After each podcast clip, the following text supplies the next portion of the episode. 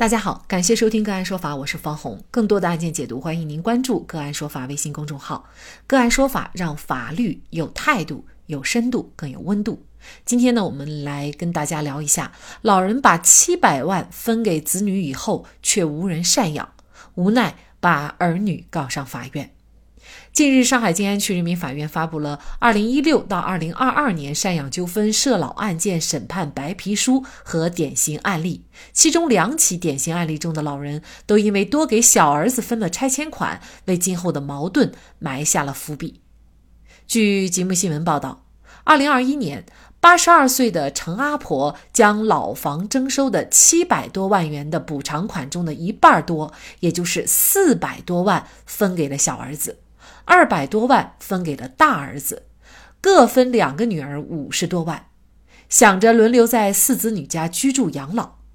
陈阿婆在大儿子和一个女儿家轮流居住两个月后，就因为生活细节和子女家庭产生矛盾，无奈之下，从二零二一年开始就住在了小儿子家。然而因为经济纠纷，小儿子的房屋被拍卖，背负了外债。现在和陈阿婆在外租房居住，还无力承担租金、日常生活和医疗费用。大儿子和两个女儿表示，陈阿婆一直私自贴补小儿子，拒绝承担赡养义务。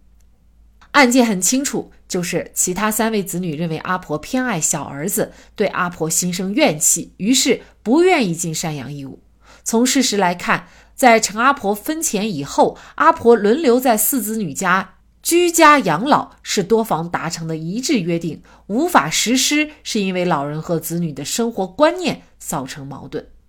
在这种情况下，陈阿婆该怎么办？就这相关的法律问题，今天呢，我们就邀请中华遗嘱库管委会主任、首届北京十佳婚姻家庭法律师、北京市中凯律师事务所高级合伙人陈凯和我们一起来聊一下。陈律师您好，您好，方记者。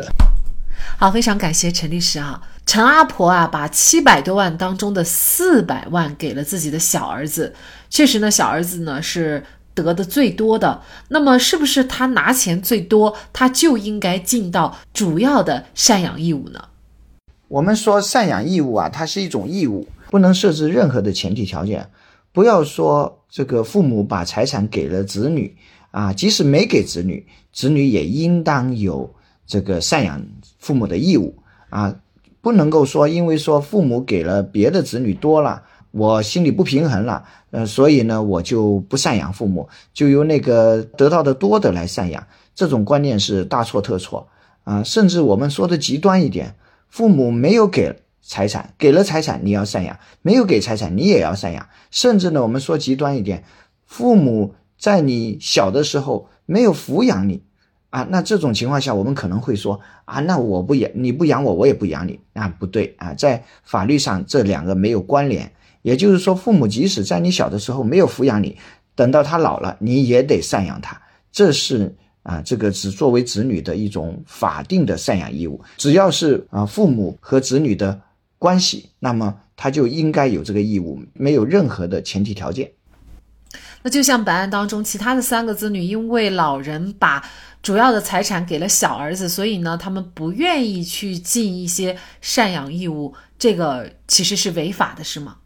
这个不但违法啊，这个也违背了我们的传统道德。为什么这么说？很多人就会说啊，你分的不均啊，所以我就对父母我就心怀怨恨。其实每一个子女都应该有一个基本的认知，什么认知呢？父母不欠你的。也就是说，一个子女他到了十八岁，他就是个成年人了。是在法律上，其实父母对一个成年的子女没有任何的义务。那么也就是说，父母给不给子女财产，子女都不应该拒绝赡养父母。我们说这个乌鸦反哺啊，羔羊跪乳。所有的子女在你如果因为这件事你会呃感到不平衡啊，那么你应该想一下。父母他所获得的财产，有你任何的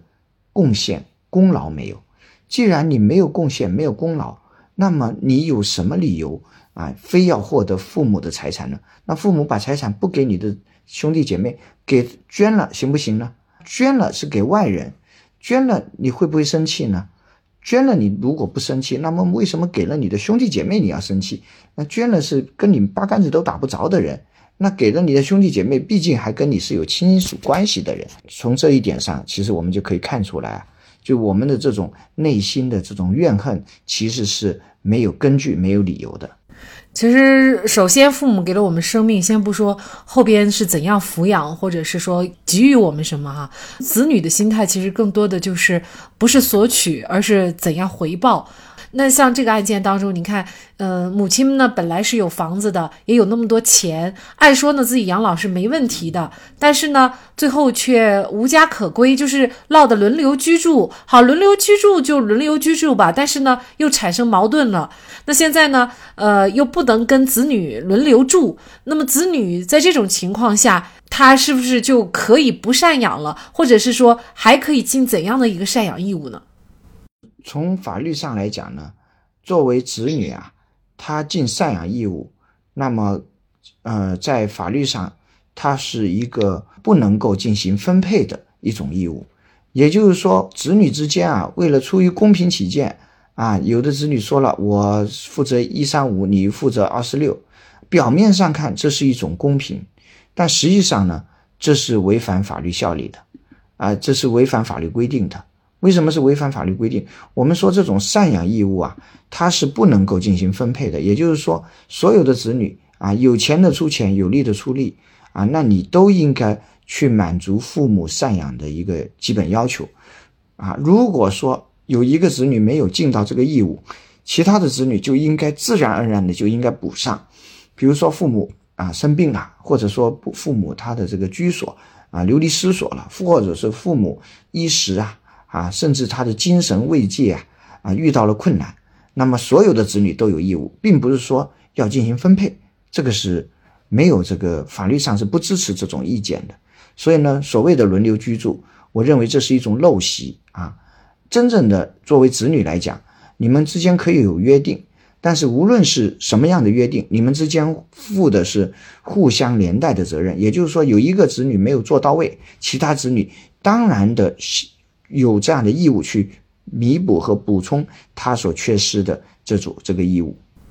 确实啊，以前呢是一对父母养四五个孩子，那现在呢是四五个孩子养一个母亲啊，都养不了，这个确实让人唏嘘哈。那这个案件最终是调解结案的，调解方案是什么呢？就是各个子女都给付陈阿婆赡养费，每月八百块钱。一共四个子女，四八三十二，也就是三千二百块钱。你看，陈阿婆七百多万的补偿款啊，最终换来的是每个月三千二百块钱的一个赡养费，而且呢，还是要通过呃走法律程序来争取到的。假设陈阿婆她反悔了，她想把赠给孩子的这七百多万要回来，可以吗？在法律上完全有这个权利。按照法律的规定，如果受赠人严重侵害了赠与人。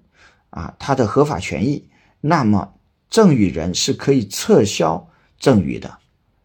啊，在这里头，啊，那么赠与人啊，也就是陈阿婆，她的权益、合法权益啊，她的这个作为一个母亲，她被赡养的这种权益，被这个这个子女们啊严重侵害了，而且特别是受赠人对赠与人有抚养义务我们说的抚养啊，是这个扶提手旁那个。扶扶着走的扶啊，不是抚摸的抚啊，对他有抚养义务，但是却不履行这个义务。受赠人对赠与人有抚养义务，却不履行这个义务的情况下，赠与人也有权利撤销赠与。那么撤销赠与之后呢，就可以要求返还赠与的财产啊。但是法律有规定啊，这个撤销赠与必须呀，应当在知道自己这个撤销的原因之日起啊，一年之内行使。也就是说，这个呃调解。好像是调解了，但其实我认为这个调解呢，对陈阿婆不是什么好事。为什么呢？因为表面上来讲，这个调解是解决了一时的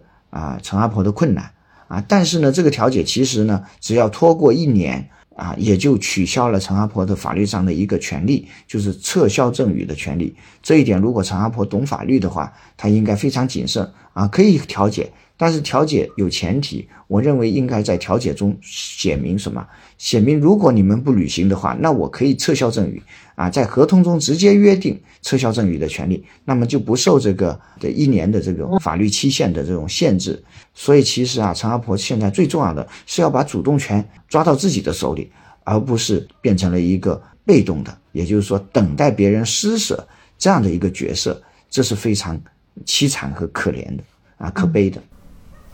确实，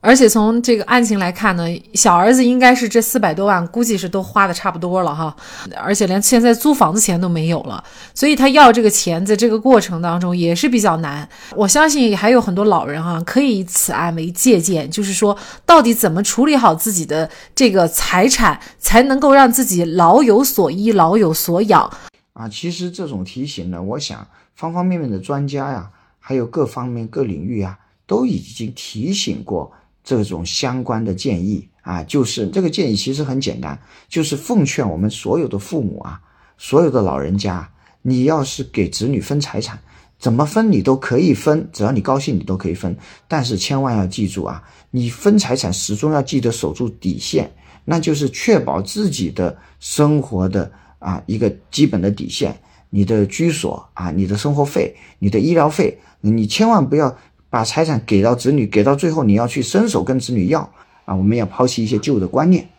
啊，把财产呢捏在自己手里，让子女呢自己去奋斗啊！我们鼓励年轻人啊自己奋斗，这个应该是一个主流啊，不能够让年轻人都有啃老的思想啊！这样其实对于整个家庭啊、家风啊、啊家庭的这种延续和繁荣发展都是有伤害的。所以每个老年人都要懂得啊这个。把财产捏在自己手里，但是呢，啊，也要提前写好遗嘱啊，自己走了之后啊，让子女能够获得财产，啊，但是自己走之前千万别把财产交出去，啊，我想这是最需要我们每个老年人参透和做到的一点。林则徐留有一句名言，叫做“子孙若如我，留钱做什么？子孙不如我，要钱有何用？”而且他的家训十条至今都影响很多人，那我也截取其中的几条和大家来分享：父母不孝，奉神无益；兄弟不和，交友无益；存心不善，风水无益。好，在这里再一次感谢中华遗嘱库管委会主任、首届北京十佳婚姻家庭法律师、北京市中凯律师事务所高级合伙人陈凯。